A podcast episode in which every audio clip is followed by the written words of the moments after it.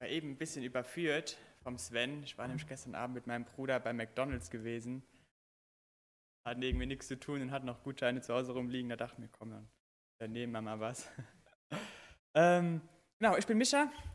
Ähm, bin super froh, hier bei euch zu sein. Dankbar für die Gelegenheit. Schade, dass ich euch nicht alle ähm, Angesicht zu Angesicht sehen kann, aber wir sind in Jesus verbunden. Das ist cool.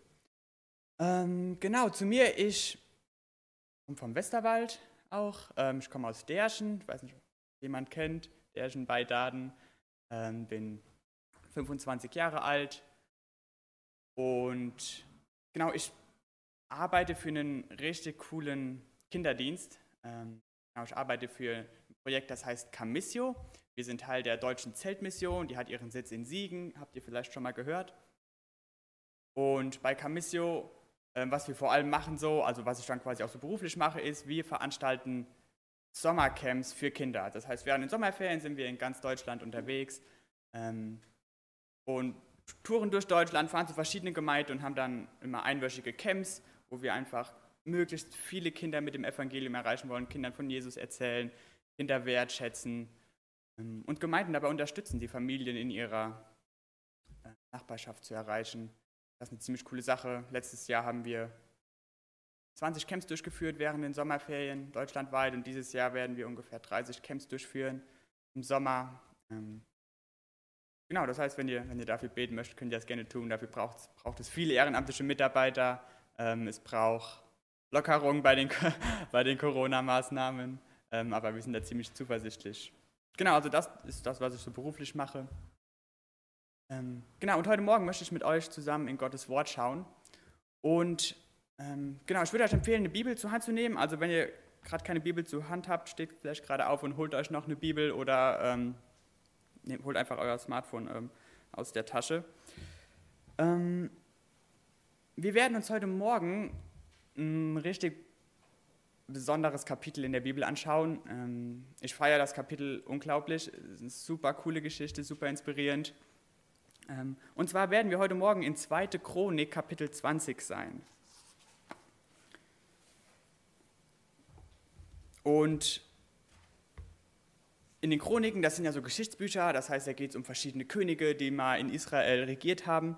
Und in 2. Chronik 17 bis 20 sind Berichte über König ähm, Josaphat. Und König Josaphat war König von Juda, also Israel wurde ja nach Salomo in, gespalten in zwei Reiche. Da gab es das Nordreich Israel und das Südreich Juda.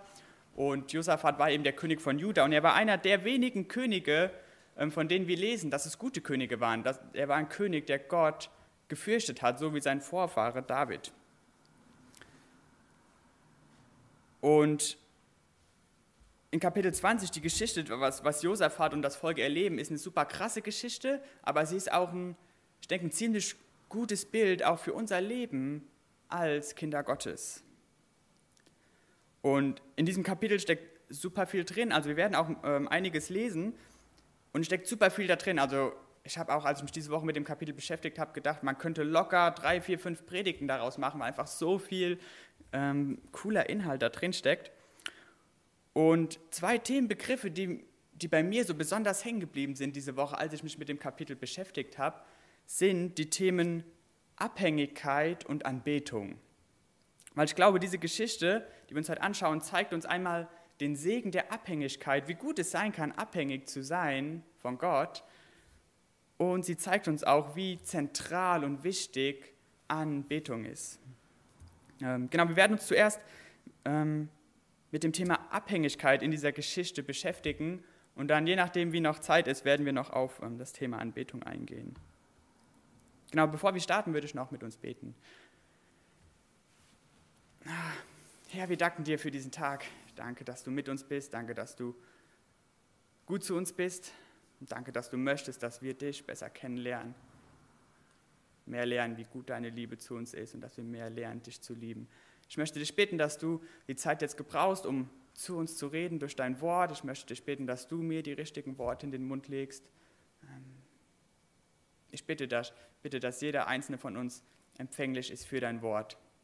Wir bitten dich, dass du uns ermutigst, dass du uns herausforderst, dass du das zu uns redest, was wir hören müssen. Amen. Okay, wir fangen an äh, damit, dass wir die ersten 13 Verse in dem Kapitel lesen. Ich lese mal die ersten 13 Verse vor. Also 2. Chronik, Kapitel 20. Und es geschah danach, da kamen die Moabiter und die Ammoniter und mit ihnen andere neben den Ammonitern, um Josaphat zu bekämpfen. Und man kam und meldete es Josaphat und sprach, eine große Menge rückt gegen dich heran, von jenseits des toten Meeres aus Aram. Und siehe, sie sind bei Hasseson Tama, das ist Engedi. Da fürchtete sich Josaphat und richtete sein Angesicht darauf, den Herrn zu suchen. Und er ließ in ganz Juda ein Fasten ausrufen. Und Juda kam zusammen, um von dem Herrn Hilfe zu erbitten. Auch aus allen Städten Judas kamen sie, um den Herrn zu suchen. Und Josaphat trat unter die Gemeinde von Juda und Jerusalem im Haus des Herrn vor dem neuen Vorhof. Und er sprach, O Herr, du Gott unserer Väter, bist du nicht Gott im Himmel und Herrscher über alle Königreiche der Heiden? In deiner Hand ist Kraft und Macht und niemand kann vor dir bestehen. Hast du nicht die hast du nicht, unser Gott, die Einwohner dieses Landes vor deinem Volk Israel vertrieben und hast es dem Samen Abrahams, deines Freundes, gegeben auf ewige Zeiten? Sie haben sich darin niedergelassen und dir darin ein Heiligtum für deinen Namen gebaut und gesagt, wenn Unglück über uns kommt, Schwert des Gerichts oder Pest oder Hungersnot, und wir vor dieses Haus und vor dich hintreten, denn, de, denn dein Name wohnt ja in diesem Haus, und wir in unserer Not zu dir schreien, so wolltest du hören und helfen. Und nun siehe, die Ammoniter und Moabiter und die vom Bergland sehe, durch deren Land zu ziehen, du Israel nicht erlaubt hast, als sie aus dem Land Ägypten zogen, sondern von denen sie sich fernhielten und die sie nicht vertilgen durften, siehe, diese vergelten uns das damit, dass sie kommen, um uns aus deinem Besitztum zu vertreiben, das du uns doch zum Besitz gegeben hast. Unser Gott, willst du sie nicht richten? Denn in uns ist keine Kraft gegen diesen großen Haufen, der gegen uns herangerückt ist. Und wir wissen nicht, was wir tun sollen, sondern auf dich sind unsere Augen gerichtet. Also wir sehen hier, dass es ähm, mehrere Nachbarvölker vom Königreich Juda, das, ähm, die verbünden sich, die schließen sich zusammen und sie ziehen in den Krieg gegen Juda, gegen Jerusalem, gegen König Jehosaphat. Und weil es ein Bündnis von mehreren Völkern sind, sind sie natürlich dem Volk Juda völlig überlegen. Und als Josaphat ähm, diese Nachricht bekommt, dass sie angegriffen werden, dass der Feind heranrückt Richtung Jerusalem, da lesen wir seine Reaktion. Und die ist erstmal ganz natürlich, das, was man in so einer Situation tun würde. Es steht, da fürchtete sich Josaphat. Ja, und, und mit dieser Reaktion sind wir vertraut. So, so reagieren wir Menschen ähm, meistens, wenn irgendeine Schocknachricht kommt. Ähm und ich meine, wir alle haben wahrscheinlich in irgendeiner Form schon mal irgendwelche krassen Schocknachrichten, krasse Herausforderungen in unserem Leben erlebt. Manche mehr, manche weniger. Ähm, das Leben ist voll von Herausforderungen und manchmal kommen eben so krasse Schocks dazu, ja, dass es passiert, dass ein, ein guter Freund auf einmal einen schlimmen Autounfall hat oder jemand in der Familie bekommt hat Krebs im Endstadium, ist sterbenskrank ähm, oder was weiß ich, der, der, Arbeitsplatz ist in Gefahr, weil Arbeitsplätze abgebaut werden oder mh, hm, der Freund oder die Freundin hat Schluss gemacht, ähm, der Lockdown wird verlängert und Homeschooling und Arbeit muss weiterhin parallel laufen und es ist einfach überfordernd. Und, und Josaphat, König Josaphat weiß direkt, okay, wir haben hier ein riesengroßes Problem, wir sind nicht darauf vorbereitet und wir sind komplett überfordert. Wir haben hier keine Chance. Wir sind völlig überfordert. Der Feind, das Problem, die Herausforderung ist viel zu groß für uns. Aber wir lesen hier auch oder wir sehen hier, dass Josaphat nicht in Verzweiflung verfällt oder in Ohnmacht verfällt, sondern wir lesen, er richtete sein Angesicht darauf, den Herrn zu suchen. Josaphat hört die Nachricht, er ist überfordert, er fürchtet sich, aber dann lesen wir, er richtet sein Angesicht darauf, den Herrn zu suchen. Und ich habe eben schon erwähnt, dass Josaphat einer der wenigen guten Könige in Juda war. Also in, in Kapitel 17, am Anfang von, von der Geschichte von Josaphat, lesen wir auch, ähm, der Herr war mit Josaphat und er wandelte in den früheren Wegen seines Vaters David und suchte nicht die Bale auf. Kapitel 17, Vers 3. Also Josaphat war ein König, er hat Gott gefürchtet, er war mit Gott unterwegs und deswegen hat er auch in dieser Situation, als er Angst hatte und als das Problem da war, sich an Gott gewandt. Und was wir dann sehen, was wir dann hier lesen, finde ich einfach so cool. Das ist zwar eine super tragische Situation, da ist eine riesen Gefahr, die auf sie zukommt, aber was, die Reaktion finde ich einfach so schön zu sehen. Ja, wir lesen, Josaphat lässt eben Fasten ausrufen im ganzen Land und wir lesen, dass das ganze Volk von Juda, also die Männer und Frauen, jung und alt, Kinder, alle kommen zusammen in Jerusalem beim Tempel, um den Herrn zu suchen. Gemeinsam beten sie und fasten sie und bitten Gott um Hilfe. Und das finde ich so ein schönes Bild. Und wenn wir hier lesen, Gott zu suchen, wenn wir in der Bibel davon lesen, dass Menschen Gott suchen, dann bedeutet Gott zu suchen, dass wir Gott anbeten und seinen Willen und seine Hilfe für unser Leben suchen. Und Gott zu suchen bedeutet nicht, dass ich zu Gott gehe und zu Gott sage, was er tun soll. Ja, Gott zu suchen bedeutet nicht, dass ich Gott bitte, meinen Leben, meinen Willen für mein Leben umzusetzen. Das ist nicht, worum es geht, wenn, wenn jemand betet oder wenn jemand fastet. Ja, wir machen das nicht, weil wir dadurch uns erhoffen, dass Gott meinen Willen für mein Leben umsetzt. Und ich, wir können uns auch dadurch, dass wir Gott suchen, nicht irgendwie einen Wunsch verdienen, dass wir irgendwie einen freien Wunsch haben bei Gott. Wir können uns nicht Gottes Gunst verdienen. Ähm, denn es kommt einfach aus Gnade, das ist ein Geschenk, dass er uns das gibt. Aber durch, eben dadurch, dass wir Gott suchen, dass wir beten, dass wir fasten, dadurch können wir uns bewusst machen und Gott sagen, dass wir ihn mehr als alles andere brauchen. Dass wir ihn mehr als alles andere suchen. Dass er für uns wichtiger ist als alles andere und dass wir mit seinem Willen und mit seinem Herzen übereinstimmen möchten. Ja, dass wir uns von ihm abhängig machen, dass wir sagen, Gott, ich brauche dich, mehr, mehr als alles andere brauche ich dich, ich bin abhängig von dir. Und indem eben das Volk von Juda samt Kindern, äh, wie es im Text steht, samt Kindern und Frauen und Söhnen vor dem Herrn steht und auf ihn schaut, machen sie sich abhängig von Gott. Und Josaphat spricht dann so ein, ähm, so ein ziemlich cooles Gebet, da gehe ich jetzt nicht im Detail drauf ein, ähm, aber allein schon die Bestandteile von dem Gebet, wenn man sich das kurz anschaut, sind schon ziemlich cool, denn erst in Vers 6 ähm, lobt er Gott und erinnert daran, wer Gott ist. Er erinnert daran sich und auch das Volk, dass Gott souverän ist, dass Gott treu ist, dass Gott gut zu ihnen ist. Und nachdem er sich an Gott erinnert hat und Gott gelobt hat, ähm, erinnert sich an das, was Gott schon getan hat für sie und an die Versprechen, die er ihnen gegeben hat. In Vers 7 bis 9. Und dann in Vers 10 und 11 bringt er das Problem vor Gott. Und das finde ich auch ziemlich cool, dass er das so macht. So erinnert sich erst daran, okay, wer ist Gott überhaupt und, und wie cool ist Gott überhaupt? Ähm, und dann erinnert sich daran, was hat Gott schon alles getan und was hat er uns verheißen. Und dann bringt er das Problem vor Gott.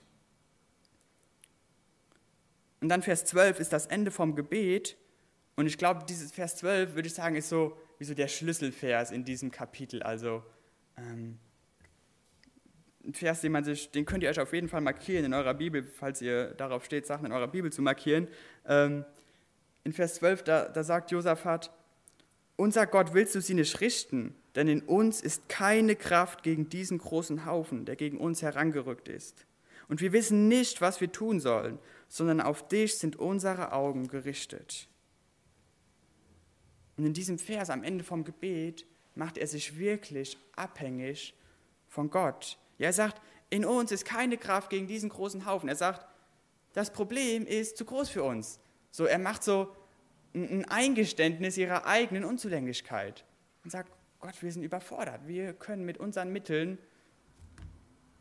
das Problem nicht überwinden. Die Feinde sind zu stark für uns unser, unser Militär, unsere, unsere, unsere Pläne, die wir machen können, vielleicht unsere Verbündeten, die wir noch rufen könnten, das alles nützt nichts. Wir sind dem Problem ausgeliefert. Und dann sagt er, und das, und diese Aussage finde ich so cool, die können wir, die, kann, die kannst du, die kann ich, die können wir in unserem Gebet eigentlich immer hinten dranhängen, wenn wir zu Gott beten. Er sagt, wir wissen nicht, was wir tun sollen, sondern auf dich sind unsere Augen gerichtet. Wir wissen nicht, was wir tun sollen, aber auf dich, Gott, sind unsere Augen gerichtet. Und ich meine, so fühlen wir uns doch oft. Das ist doch so, ich habe das Gefühl auch so, das ist so meine Lebensgeschichte. Was ist deine Lebensgeschichte? Ich weiß nicht, was ich tun soll. Einfach die Frage, das, das, das sagen wir so oft, das können wir so oft zu Gott sagen, Gott, ich weiß nicht, was ich tun soll. Aber ich schaue auf dich. Und ich glaube, wenn, du dir, wenn du dir sonst nichts mitnehmen würdest von der Predigt heute, nimm dir diesen Satz mit aus, aus, aus, dem, aus dem Vers hier. Ich weiß nicht, was ich tun soll, aber auf dich sind meine Augen gerichtet.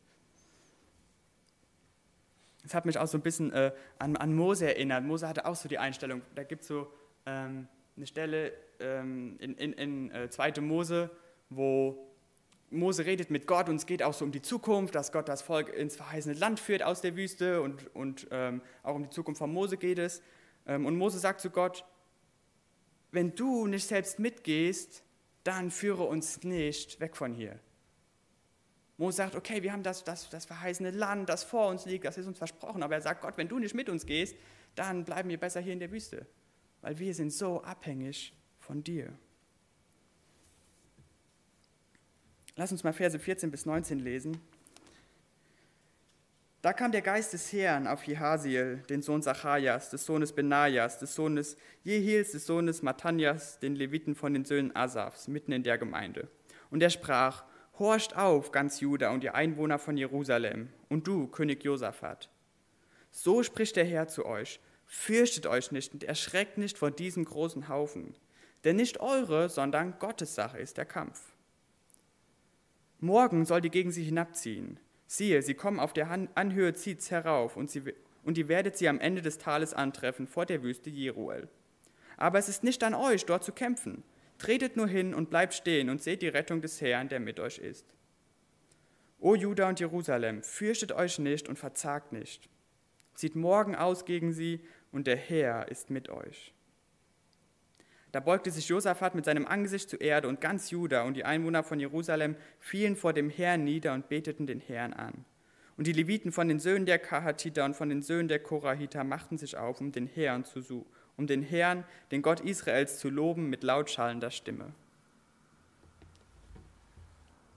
Also das Volk steht vor Gott, sie, sie, suchen Gott, sie bitten Gott um Hilfe und Gott antwortet und Gott ähm, schenkt ein prophetisches Wort, also der Geist des Herrn, der Heilige Geist quasi kommt ähm, auf diesen Leviten. Jehasiel war wahrscheinlich jemand, der da im Tempel gedient hat. Ähm, und Gott gibt ihm so ein prophetisches Wort. Ähm, und ich habe mir so gedacht, okay, wenn ich Zeit mit Gott verbringe, wenn ich bete, das ist ja eigentlich so das, was, was ich mir fast am meisten wünsche, dass Gott einfach direkt zu mir redet und sagt, was Sache ist, was ich tun soll. Ähm, und ich meine, klar, ich glaube auch, dass, dass Gott das auch tun kann. Ich glaube, dass auch Gott heute zu Menschen reden kann, ähm, dass Gott heute auch noch Menschen ein prophetisches Wort geben kann durch eine innere Stimme, durch einen Traum, was auch immer.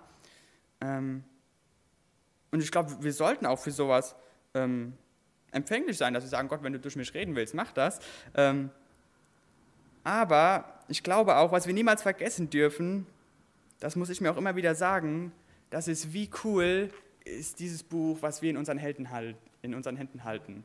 Wie krass ist dieses Buch? Ich meine, diese Leute beten zu Gott, sie fasten, sie suchen Gott und Gott spricht ne, quasi durch einen Propheten zu ihnen. Ähm, aber wie viel besonderer ist Gottes Wort, das wir in unseren Händen halten? Ja, wir fragen uns, was sollen wir tun? Gott, was ist Sache? Ähm, und Gott hat uns einfach ein Riesenbuch gegeben, wo alles drinsteht, was wir wissen müssen. Alles, was du wissen musst für dein Leben, alles das, wo, Gott denkt, hey, das ist wichtig für dich, das hat er aufgeschrieben für uns. Und, ich glaube, die Bibel ist viel krasser als jede, jedes prophetische Wort, das ein Mensch vielleicht irgendwo empfängt.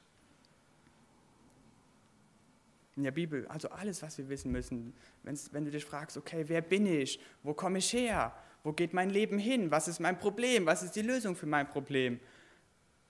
Was bringt die Zukunft? In, in Gottes Wort finden wir Antworten. Und in Gottes Wort finden wir alles, was wir brauchen. Und lass mal kurz anschauen, was Gott zu dem Volk hier spricht. Ähm, Gott sagt dem Volk, Ähm, und das lesen wir so oft in der Bibel, auch im Neuen Testament. Jesus sagt das so oft. Gott sagt dem Volk, dass sie sich nicht zu fürchten brauchen. Ja, er sagt ihnen, fürchtet euch nicht und erschreckt nicht vor diesem großen Haufen. Und dann später sagt er, O Juda und Jerusalem, fürchtet euch nicht und verzagt nicht. Und ich glaube, wenn, wenn du dich von Gott abhängig machst, und wenn du zu deinem guten Vater sagst, ich weiß nicht, was ich tun soll, aber ich schaue auf dich, dann sagt Gott zu dir, dann gilt das für dich, mein Kind, fürchte dich nicht vor diesem großen Problem. O mein Kind, fürchte dich nicht und verzage nicht.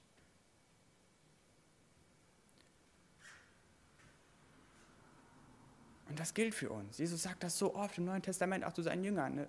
Fürchtet euch nicht. Und Gott sagt das nicht ohne Grund. Dieses fürchtet euch nicht, das ist auch keine billige Floskel, die uns einfach mal für einen Moment ruhig stellen soll. Ja, Gott sagt das nicht nur, ja, jetzt mach, dir keine Sorgen, damit wir einfach mal aufhören zu heulen für einen Moment, sondern Gott sagt das mit gutem Grund. Denn Gott sagt auch hier in diesem, ähm, spricht zu dem Volk, nachdem er sagt, fürchtet euch nicht, sagt er, denn nicht eure, sondern Gottes Sache ist der Kampf. Gott verspricht ihnen, dass er für sie kämpfen wird. Sie haben guten Grund, sich nicht zu fürchten, weil Gott, der Schöpfer von Himmel und Erde, der Herr über alles ist, weil er für sie kämpfen wird. Ja, Gott kommt zu ihnen und sagt, hey, entspannt euch, ne? lasst das mal dem Papa machen, ich, ich kümmere mich darum. Und, und vertraut einfach darauf, dass ich euch retten werde. Und dann ähm, erklärt Gott ihnen, ne, was sie tun sollen, dass sie ihren Feinden entgegenziehen sollen. Ähm, ne, und sagt dann, morgen soll die gegen sie hinabziehen, Siehe, sie kommen auf die Anhöhe, zieht's herauf und ihr werdet sie am Ende des Tales antreffen vor der Wüste Jeruel. Aber es ist nicht an euch, dort zu kämpfen. Tretet nur hin, bleibt stehen, ja, nehmt, nehmt euch noch Popcorn und Cola mit und seht die Rettung des Herrn, der mit euch ist. Und das ist so cool. Ne? Gott sagt, hey, zieht den Feinden entgegen und schaut, was ich tun werde.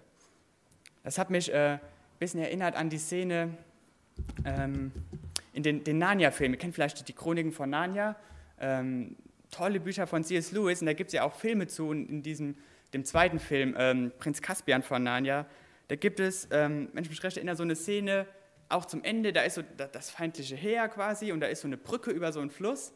Ähm, und dann ist da die Lucy, ähm, das kleine junge Mädchen, und sie tritt, kommt dann auf diese Brücke und tritt quasi dem feindlichen Heer entgegen, ganz selbstbewusst, ne, und zückt ihren kleinen Dolch. Äh, und das sieht dann ganz niedlich aus.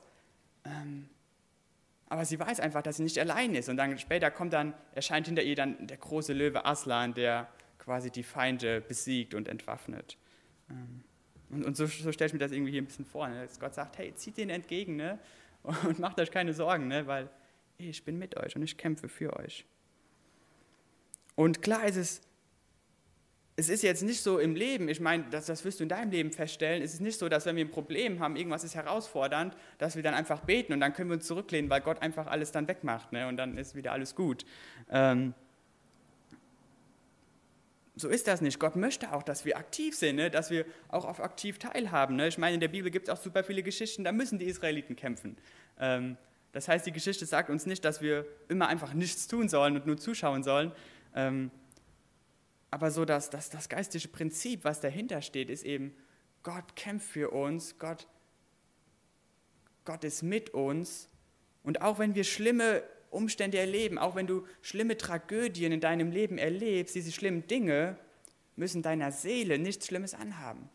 Ja, wir können noch so harte Sachen durchmachen, diese Dinge müssen unserer Seele nichts anhaben, weil Gott für uns kämpft und weil weil, weil es, es gibt einen Feind da draußen, es, es, es gibt einen Teufel, ne, der will, dass all die Probleme in deinem Leben dir schaden, dass sie dich von Gott wegbringen, dass sie dich von Gott abbringen, dass sie deine, deine Seele zerstören. Aber Gott kämpft für dich und diese Dinge müssen unserer Seele nicht schaden, weil Gott mit uns ist. Deswegen ist es so wichtig, dass wir auf ihn schauen. Lass uns mal noch Verse 20 bis 30 lesen. Und sie machten sich am Morgen früh auf und zogen zur Wüste Tekoa. Und als sie auszogen, trat Josaphat hin und sprach, Hört mir zu, Juda und die Einwohner von Jerusalem, vertraut auf den Herrn, euren Gott. So könnt ihr getrost sein und glaubt seinen Propheten, so werdet ihr gelingen haben. Und er beriet sich mit dem Volk und stellte die, welche in heiligem Schmuck dem Herrn singen und ihn preisen sollten, im Zug vor die gerüsteten Krieger hin, um zu singen, Dank dem Herrn, denn seine Gnade währt ewiglich. Und als sie anfingen mit Jauchzen und Loben, ließ der Herr einen Hinterhalt kommen über die Ammoniter, Moabiter und die vom Bergland Sehe, die gegen, Jerusalem, die gegen Juda gekommen waren, und sie wurden geschlagen. Und die Ammoniter und Moabiter stellten sich denen vom Bergland Sehe entgegen, und sie, um sie zu vernichten und, und zu vertilgen. Und als sie die vom Bergland Sehe aufgerieben hatten, halfen sie selbst einander zur Vertilgung. Als aber Judah zu Berg war, die gegen die Wüste hinkam und sich gegen den Haufen wenden wollte, siehe, da lagen die Leichen auf dem Boden, niemand war entkommen. Und Josaphat kam mit seinem Volk und fand und kam mit seinem Volk, um unter ihnen Beute zu machen. Und sie fanden dort eine Menge, sowohl Güter als auch Leichname, sowie kostbare Geräte, und sie plünderten für sich so viel, dass sie es nicht tragen konnten. Und sie plünderten drei Tage lang, weil so viel vorhanden war. Aber am vierten Tag kamen sie zusammen im Lobetal, denn dort lobten sie den Herrn. Daher nennt man jenen Ort Lobetal bis zu diesem Tag. Danach kehrte die ganze Mannschaft von Juda und Jerusalem wieder um, mit Josaphat an ihrer Spitze, um mit Freuden nach Jerusalem zu ziehen, denn der Herr hatte ihnen Freude gegeben angesichts der Niederlage ihrer Feinde. Und sie zogen in Jerusalem ein unter Hafen, Lauten und Trompetenklang zum Haus des Herrn und der Schrecken Gottes kam über alle Königreiche der heidnischen Länder, als sie hörten, dass der Herr gegen die Feinde Israels gekämpft hatte. So blieb denn Josaphats Regierung ungestört und sein Gott gab ihm Ruhe ringsum. Ja, also Josaphat und, und, und Judah, das Volk, sie ziehen den Feinden entgegen ähm, und loben Gott und, und Gott ist Gott, Gott tut, was Gott tut ne? und Gott kämpft für sie ähm, und vernichtet ihre Feinde. Und und als das Volk loszieht hier ähm, in Vers 20, ähm, dann hält Josaphat nochmal so einen Pep-Talk, ne? er ermutigt sie nochmal richtig, macht ihnen Mut, spornt sie an und er sagt, Vers 20 in der zweiten Hälfte, vertraut auf den Herrn, euren Gott, so könnt ihr getrost sein. Und glaubt seinen Propheten, so werdet ihr gelingen haben. Oder noch einfacher ausgedrückt, er sagt quasi, hey, vertraut auf Gott, glaubt seinem Wort und alles wird gut werden. Ähm, eigentlich super simpel, ne? Vertraut auf Gott, glaubt dem, was er gesagt hat und es wird schon gut werden.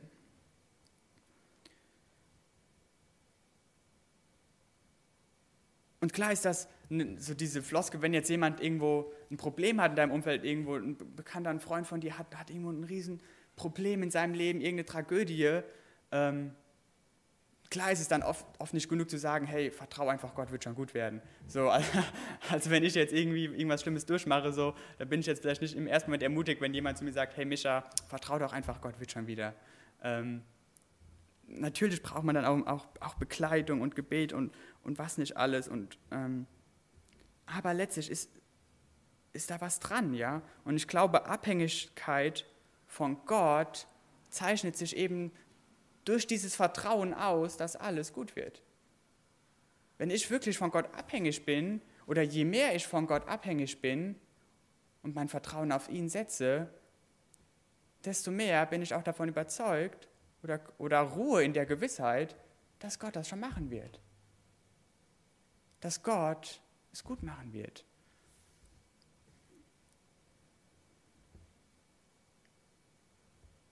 Und ich glaube auch, je mehr ich erkenne, wer ich bin und wer Gott ist, je mehr ich erkenne, okay, wie, wie schwach ich bin, wie unzulänglich ich bin und auch je mehr ich erkenne, wie groß Gott ist und wie herrlich er ist und wie liebevoll er ist und wie treu er ist und wie souverän er ist, je mehr ich das erkenne, desto mehr kann ich eben mein Vertrauen auf ihn setzen und mich von ihm abhängig machen.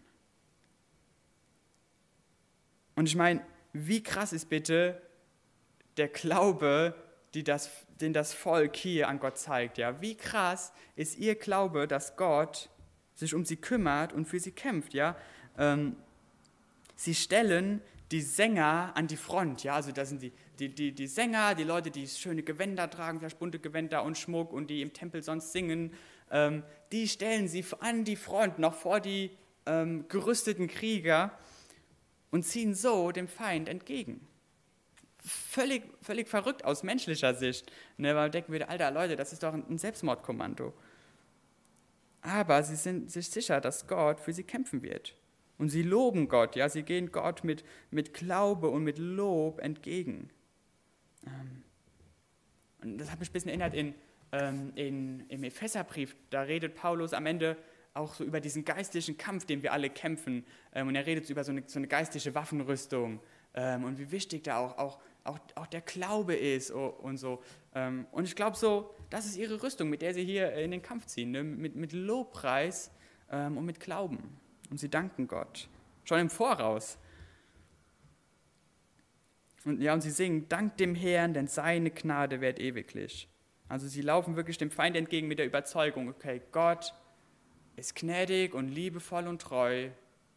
Und das zu jeder Zeit, egal an welchem Ort, egal wo ich bin, egal was ich gerade durchmache, Gott ist gnädig. Und dann sehen wir eben, dass, dass diese Feinde vernichtet werden. Ne? Gott schickt da irgendeinen Hinterhalt und dann sorgt er dafür, dass sich quasi alle selber gegenseitig vernichten. Ähm, und, und das Volk kommt quasi an, die, das Heer kommt an ähm, zum Schlachtfeld und sind quasi ähm, zu spät, also sind schon alle tot.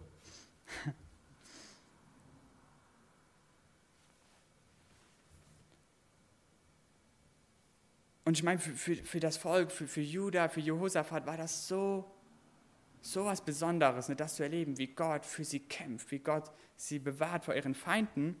Ähm, aber dann natürlich, wahrscheinlich haben sie sich auch die Frage gestellt, oder die Frage kann man sich stellen, okay, wir sagen, okay, Gott ist mit uns, Gott kämpft für uns, Gott hilft mir mit meinen Problemen. Aber dann frage ich mich natürlich, okay, warum gibt es denn überhaupt Probleme? Ne? Wenn Gott mir schon mit meinen Problemen helfen kann, dann kann er doch auch machen, dass sie gar nicht erst auftreten.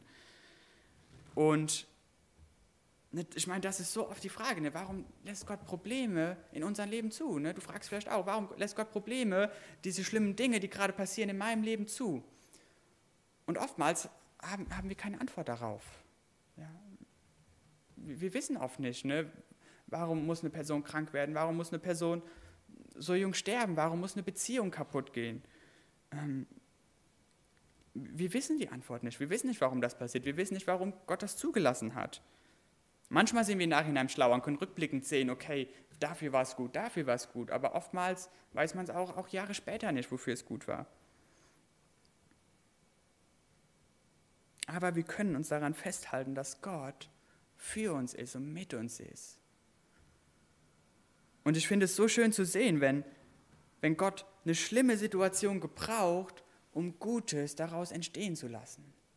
Weil ich meine, das macht auch irgendwo Gott aus. Das ist unser Gott. Gott ist ein Gott, der, Menschen aus Staub erschafft. Gott ist ein Gott, der, ähm, der was weiß ich, ne, der, Gräben zu, äh, der Gräber zu Gärten macht. Ne? Unser, unser Gott ist ein Gott, der aus schlimmen Dingen, aus kaputten Dingen heile und wunderschöne Dinge machen möchte. Ich meine, das möchte Gott mit unserem Leben. Ne? Gott möchte aus unserem Leben, aus unseren kaputten Leben und Persönlichkeiten, aus unseren Schwächen, Gott möchte uns zu neuen Menschen machen. Gott möchte was Schönes aus uns machen. Und ich finde das so cool, wenn wir, hier zu sehen, wie Gott diese Situation hier in der Geschichte gebraucht, um Gutes zu wirken in Jehosaphat und in dem Volk. Weil lass uns mal schauen, was Gott alles durch die Situation in ihnen bewirkt hat. Gott hat bewirkt, dass sie an den Punkt kommen, wo sie sich selber eingestehen, okay, wir sind überfordert. Wir können nicht alleine klarkommen wir brauchen Hilfe. Und Gott hat die Situation dazu gebraucht, dass sie Gott gesucht haben, dass sie ins Gebet gegangen sind, dass sie gefastet haben, dass sie sich als Gemeinschaft vor Gott hingestellt haben. Und Gott hat die Situation gebraucht, um ihn, um ihnen zu zeigen, neu zu zeigen, hey, verlasst euch auf mich, macht euch von mir abhängig. Macht euch von mir abhängig, vertraut auf mich. Gott hat zu ihnen geredet ähm, durch, durch ein prophetisches Wort. Ähm, Gott hat ihnen Verheißung gegeben. Gott hat ihnen, Gott hat die Situation gebraucht, dass sie in ihrem Glauben, in ihrem Vertrauen auf Gott wachsen. Und sie sehen letztlich gestärkt in ihrem Glauben, in ihrer Abhängigkeit von Gott, gestärkt aus der Situation hervorgegangen. Und dann sehen wir noch, dass sie, dass sie drei Tage lang geplündert haben, weil die anderen, die Heere, die haben noch alles mitgebracht, alle Geschenke. Ne? Sie haben wahrscheinlich alles mitgebracht, weil die dachten, oh, wir siedeln uns einfach da an in Juda und bringen schon alles mit, was wir haben. Und sie konnten alles plündern. Also Gott hat sie überreich beschenkt. Sie haben super viel empfangen, super viel Segen empfangen.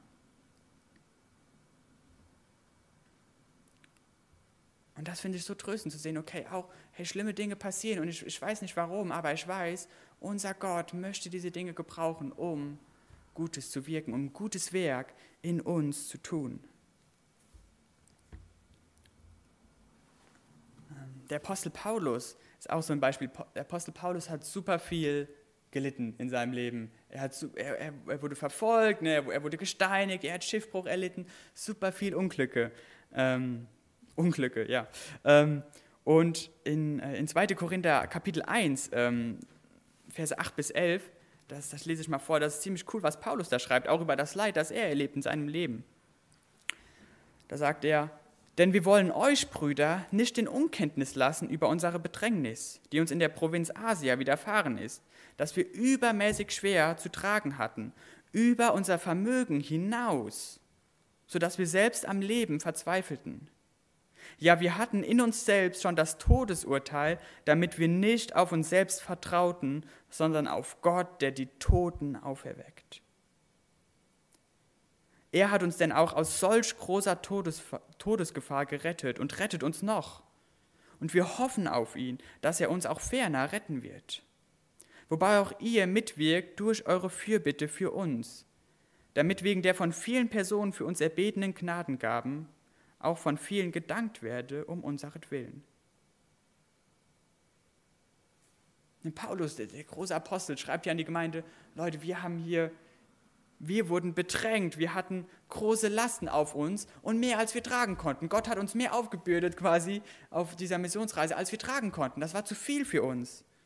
Und wir waren schon am Punkt, dass wir gesagt haben, okay, das war's, wir, wir sterben hier. Aber er sagt, Gott hat die Situation gebraucht, dass wir unsere Augen auf ihn richten, dass wir ihm vertrauen, dem Gott, der Tote auferwecken kann. Ja, Jesus, der den Tod besiegt hat. Gott hat das gebraucht, dass wir ihm vertrauen. Und Gott hat die Situation auch gebraucht, dass ihr beten dürft und dass ihr Gebetserhörungen erlebt. Und seht, wie groß Gott ist. Gott gebraucht solche Situationen. Gott möchte solche Situationen gebrauchen, wenn wir es erlauben, wenn wir uns von ihm abhängig machen ich, ähm, im, im, äh, in der Geschichte von Josaphat ähm, gibt es noch mehr Kriege, die er führt. Ähm, in Kapitel 18 ähm, ist das, glaube ich. Da, da zieht, ist Josaphat schon mal in den Krieg gezogen.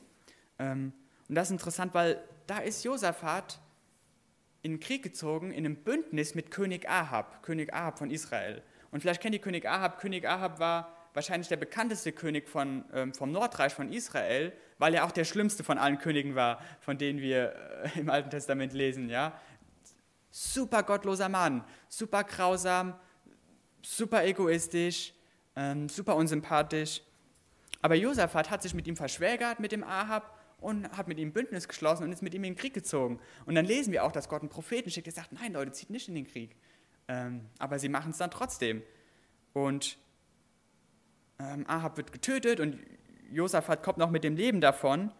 Ähm, und dann hier jetzt, dann am Ende, am Ende von Kapitel 20, das lesen wir nicht mehr, da sehen wir, okay, Josaphat macht schon wieder. Äh, da ist der Sohn Ahasja, der Sohn von Ahab, auch ein böser König, ein gottloser König. Und Josaphat schließt wieder ein Bündnis mit ihm und baut mit ihm Schiffe, um das Mittelmeer ne, zu fahren und zu erkunden, vielleicht Länder einzunehmen. Ähm, und Gott warnt wieder und Gott lässt die Schiffe untergehen. Ähm, Und Josaphat, wie, wie auch wir, er hatte diesen Drang dazu, sein Vertrauen auf menschliche Kraft zu setzen. Er hatte, er hatte diese, diese Tendenz, sich von irdischen Dingen abhängig zu machen, sich von gottlosen Menschen abhängig zu machen. Und ich meine, es, es, es ist ja nicht grundsätzlich falsch, irdische Dinge zu gebrauchen. Es ist nicht grundsätzlich falsch, auch Hilfe von anderen Menschen in Anspruch zu nehmen. Ja, Gott stellt uns auch viele Dinge zur Verfügung, wie Gott stellt uns Medizin zur Verfügung, Gott stellt uns Freunde an die Seite, Gott versorgt uns mit Geld, Gott stellt uns viele Dinge zur Verfügung, aber wir sollen uns nicht von diesen Dingen abhängig machen. Weil, wenn es irgendwas in deinem Leben gibt, wo, wo du denkst, ich brauche diese Sache unbedingt, damit ich Frieden habe, damit ich Ruhe habe, damit ich Freude habe, damit ich Zufriedenheit habe, damit ich ein gutes Leben habe, wenn du denkst, ich brauche die Sache unbedingt, dann ist, ist das ein Götze.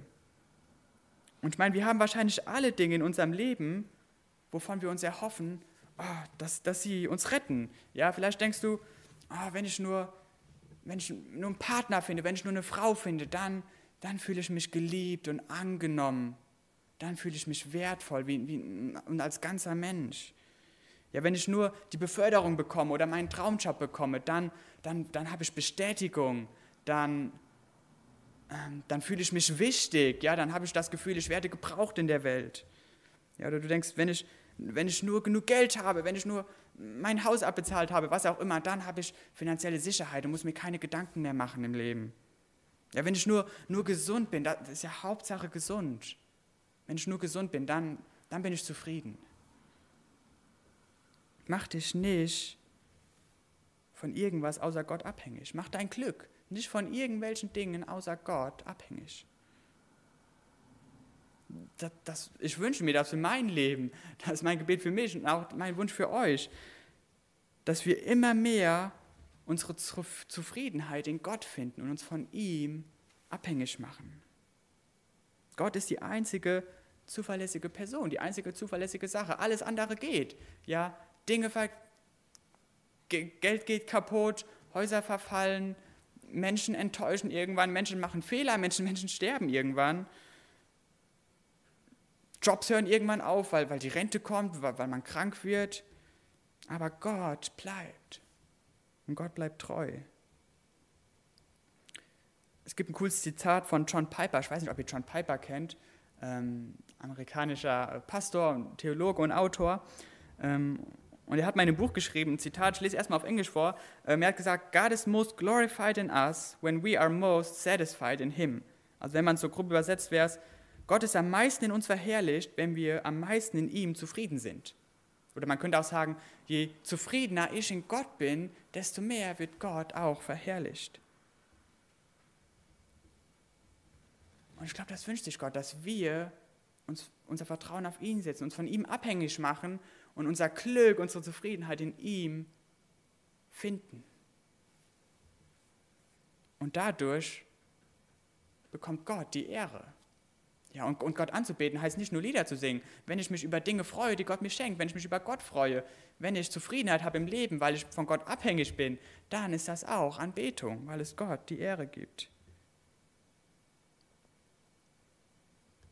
Ja, und, und Paulus, ähm, in 2. Korinther 12 hatte ich eben die Stelle gelesen und auch am Ende, da kommt diese bekannte Stelle in 2. Korinther 12, die ihr alle kennt, wo Paulus auch nochmal darüber redet. Er redet über die Situation, er hatte diesen Dorn in seinem Fleisch, ja, dieses große Problem, ob es eine Krankheit war, was auch immer. Und er, und er hat Gott, zu Gott gebetet, ich will es nicht haben, ja, weil, weil Paulus hat jetzt auch nicht gedacht, oh, geil, eine Herausforderung, endlich nochmal leiden, so, ne. Paulus war auch nicht so, dass er dachte, oh, es ist ja, ist ja so schön zu leiden, ne? so, das, das wollen wir auch gar nicht erzählen irgendwie. Es ist gut zu leiden, weil, weil, wir, ähm, weil, weil wir dann abhängig von Gott sind. Ähm, aber Paulus hat gelernt, diese Situation anzunehmen und das Gute darin zu sehen. Ja, er schreibt 2. Korinther 12, Verse 9 bis 10, und er hat zu mir gesagt, lass dir an meiner Gnade genügen, denn meine Kraft wird in der Schwachheit vollkommen. Darum will ich mich am liebsten viel mehr meiner Schwachheiten rühmen, damit die Kraft des Christus bei mir wohne. Darum habe ich Wohlgefallen an Schwachheiten, an Misshandlungen, an Nöten, an Verfolgungen, an Ängsten um des Christus willen. Denn wenn ich schwach bin, dann bin ich stark. Paulus durfte das erleben. Hey, wenn ich schwach bin, wenn ich überfordert bin mit den Problemen in meinem Leben, dann ist das eine Chance, Gottes Kraft zu erleben. Dann ist das eine Chance, Jesus in meinem Leben zu erleben, mehr abhängig zu werden von ihm.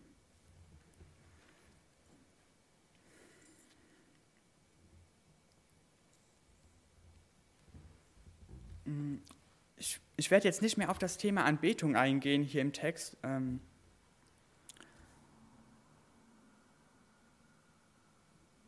aber ich möchte zum, zum Schluss noch, ähm, ich, ich meine, ich weiß nicht, wo du stehst. Ja, ich weiß nicht, ob du, ob du Kind Gottes bist, ob du sagst, hey, ja, ich folge Jesus nach und, und ich will abhängig sein von ihm, ich will ihm vertrauen. Ähm, oder ob du, du, du, das noch nicht, ob du noch keine Entscheidung für Jesus getroffen hast. Ähm,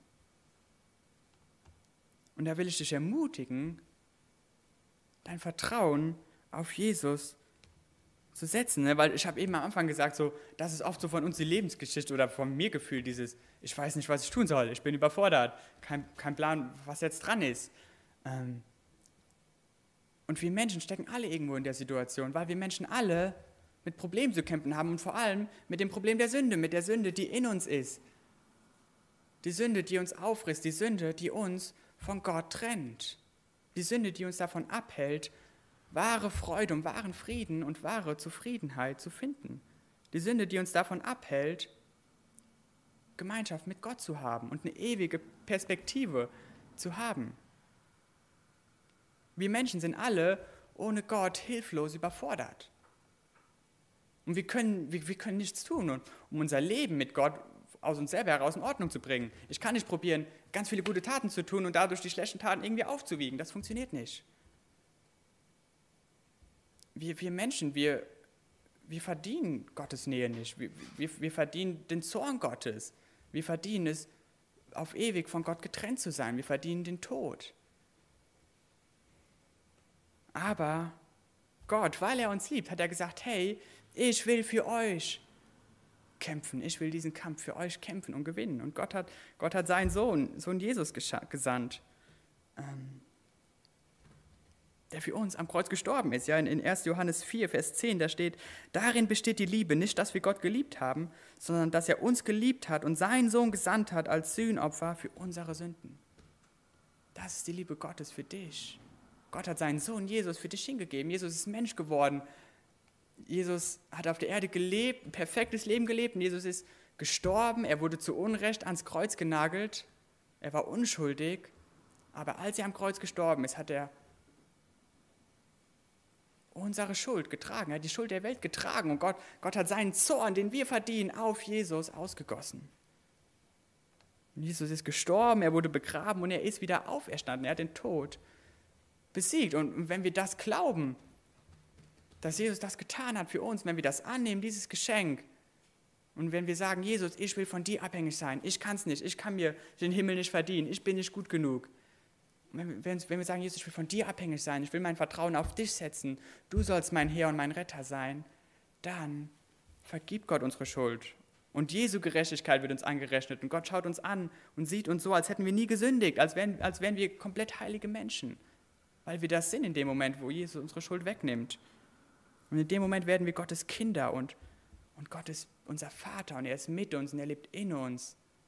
Und wir können die Gewissheit haben, Gott wird alles gut machen. Wenn du Kind Gottes bist, darfst du wissen, hey, es wird alles gut werden. Das Leben ist noch vielleicht voll, voll Herausforderungen und es wird auch noch vielleicht Leid auf mich zukommen, aber ich weiß, Gott will die Dinge gebrauchen, um Gutes zu tun und ultimativ wird Jesus wiederkommen und er wird alles neu machen. Er wird alles gut machen. Ja, also ich ermutige dich, ne? mach dich abhängig von Gott. Setz dein Vertrauen auf den, der gesagt hat, in der Welt habt ihr Bedrängnis, aber seid getrost. Ich habe die Welt überwunden. Jesus hat überwunden. Und wenn du dich von ihm abhängig machst, dann kannst du mit ihm überwinden. Ich bete noch. Herr, wir danken dir für deine Liebe, deine Treue und deine Gnade zu uns. Danke, Herr, dass du deinen Sohn geschickt hast, um für unsere Schuld zu sterben. Danke, Jesus, dass du für uns gekämpft und gewonnen hast. Danke, dass du die Sünde und den Tod besiegt hast für uns. Ähm, und dass wir durch dich Gottes Kinder werden können. Und Herr, du, du, siehst die Herausforderungen in unserem Leben, du siehst das Leid, was, was einige von uns vielleicht gerade durchmachen. Und, und, und, wir, und wir wissen nicht warum. Und, und, es ist, und es ist anstrengend und es ist auch, ja, es ist zermürbend, aber du bist daher. Und du bist gut und du möchtest uns begegnen, auch im Leid. Gerade im Leid möchtest du uns begegnen und du möchtest wirken, du möchtest alle Dinge gebrauchen, um sie zu uns am besten dienen zu lassen. Und ich bitte dich, Herr, dass wir das erleben können, dass wir das sehen können in unserem Leben, wie du alles gebrauchst, um Gutes zu wirken, um uns zu formen, um uns mehr wie Jesus zu machen. Herr, hilf uns, unser Vertrauen auf dich zu setzen. Zeig uns, wo wir Dinge in unserem Leben haben, wo wir unser Vertrauen drauf setzen, von denen wir uns abhängig machen, obwohl es nicht gut ist. Herr, wir wollen es allein von dir abhängig machen. Und danke, dass du so geduldig mit uns bist. Danke, dass du uns nachgehst, dass du auf uns wartest. Herr, wir wollen auf dich schauen. Auch wenn wir jetzt ja, eine neue Woche vor uns liegt, ähm, mit vielen Ungewissheiten. Ja, wir wollen auf dich schauen, weil wir wissen, du bist gut, du gehst vor uns her und du kämpfst für uns. Amen.